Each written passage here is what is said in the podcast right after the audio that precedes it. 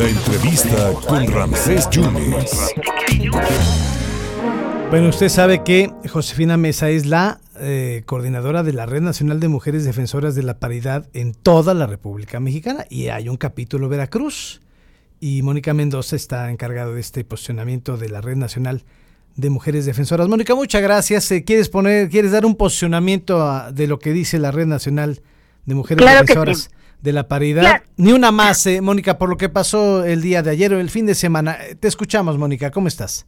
Muchas gracias, muchas gracias, mi querido Ramsés. Muchas gracias. Sí, eh, soy copresidenta del capítulo Veracruz de la Red Nacional de Mujeres Defensoras de la Paridad de en todo y ante la gravedad de los hechos eh, asumimos nuestra responsabilidad pública emitiendo un posicionamiento con respecto al feminicidio en contra de Rosa Isela y la gravedad particular del caso, eh, esto, ¿no? Todos los casos son graves, todos son lamentables, todos son vidas que quedan truncadas, pero bueno, cada uno encontrando pues distintas circunstancias que eh, realmente nos preocupan y nos preocupan mucho de la forma en la que están siendo estos abordados por las autoridades este modus operandi de engaño, de enganchamiento en contra de eh, una mujer joven en estado avanzado de gestación, pues eh, a través de las redes sociales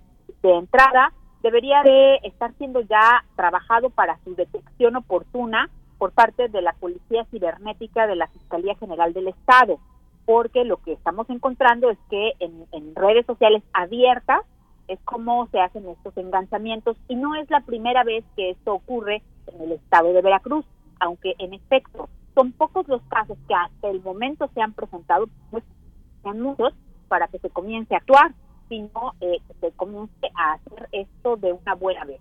Y eh, además de ello, bueno, dando seguimiento a la información que se ha publicado a través de los medios de comunicación con las declaraciones emitidas por las propias este, integrantes de la familia de, Rosa Isela, pues es como vemos que nuevamente se presenta una situación en la que la familia habla sobre, eh, primero que no les permitían acceder al cuerpo para poder ellos hacer la identificación de su, familiar y después se les apresuraron mucho para eh, enterrarla rápido.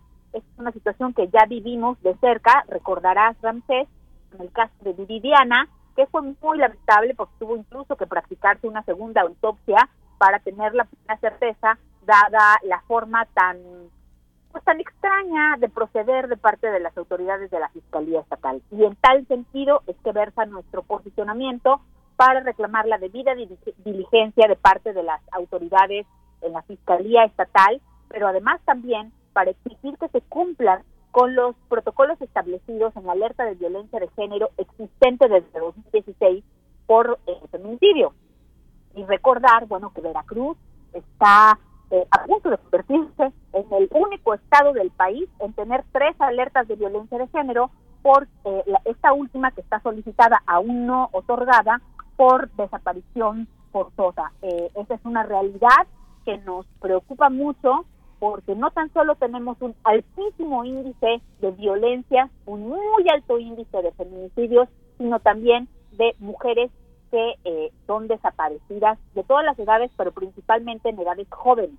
De tal manera que lo que está ocurriendo en la entidad en materia de violencias en contra de las mujeres es grave y tendría que ameritar la atención urgente y expedita de parte de todas las autoridades de los tres poderes del Estado, en los tres niveles, bueno, desde luego estatal, eh, en, en, coordinación con los municipios y con la federación, para estar atendiendo esta que tiene que ser la única prioridad que les ocupe. Ninguna otra es más urgente que salvar la vida de quienes hoy están en riesgo.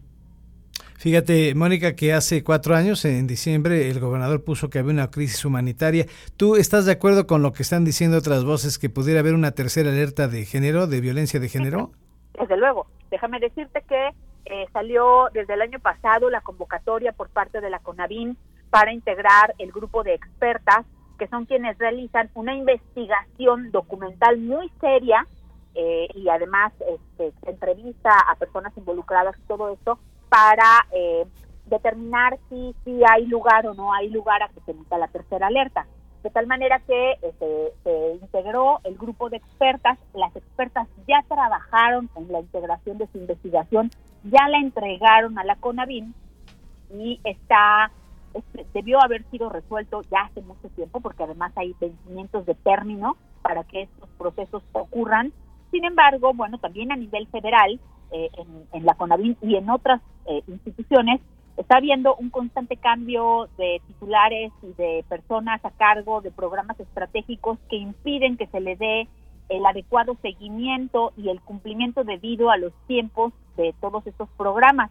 Y por esa razón es que no ha sido resuelto, porque lo que correspondería es que entonces la CONAVIN ya finalmente emita su dictamen, por decirlo de alguna manera, a partir del documento que las expertas entregaron para que eh, el gobierno del estado de Veracruz esté siendo notificado de que se ha emitido esta tercera alerta de violencia eh, de género en esta ocasión por desaparición forzada y eso es, eso es terrible. Es una vergüenza, pero es terrible.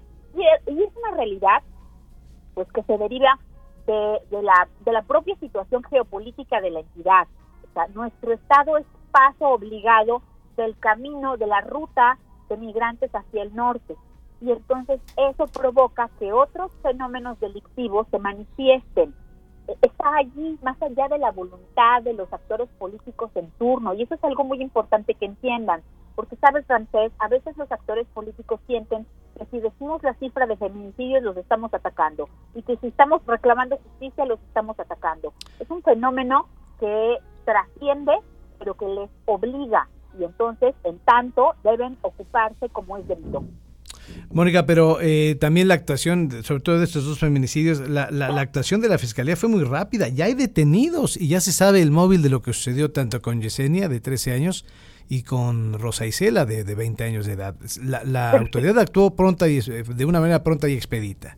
Eh, eh, bien, esa parte está bien y desde luego que se reconocen los esfuerzos logrados. Eh, ojalá y se pudiera prevenir, ¿verdad? Porque su obligación es prevenir, sancionar y erradicar las violencias eh, en contra de las mujeres.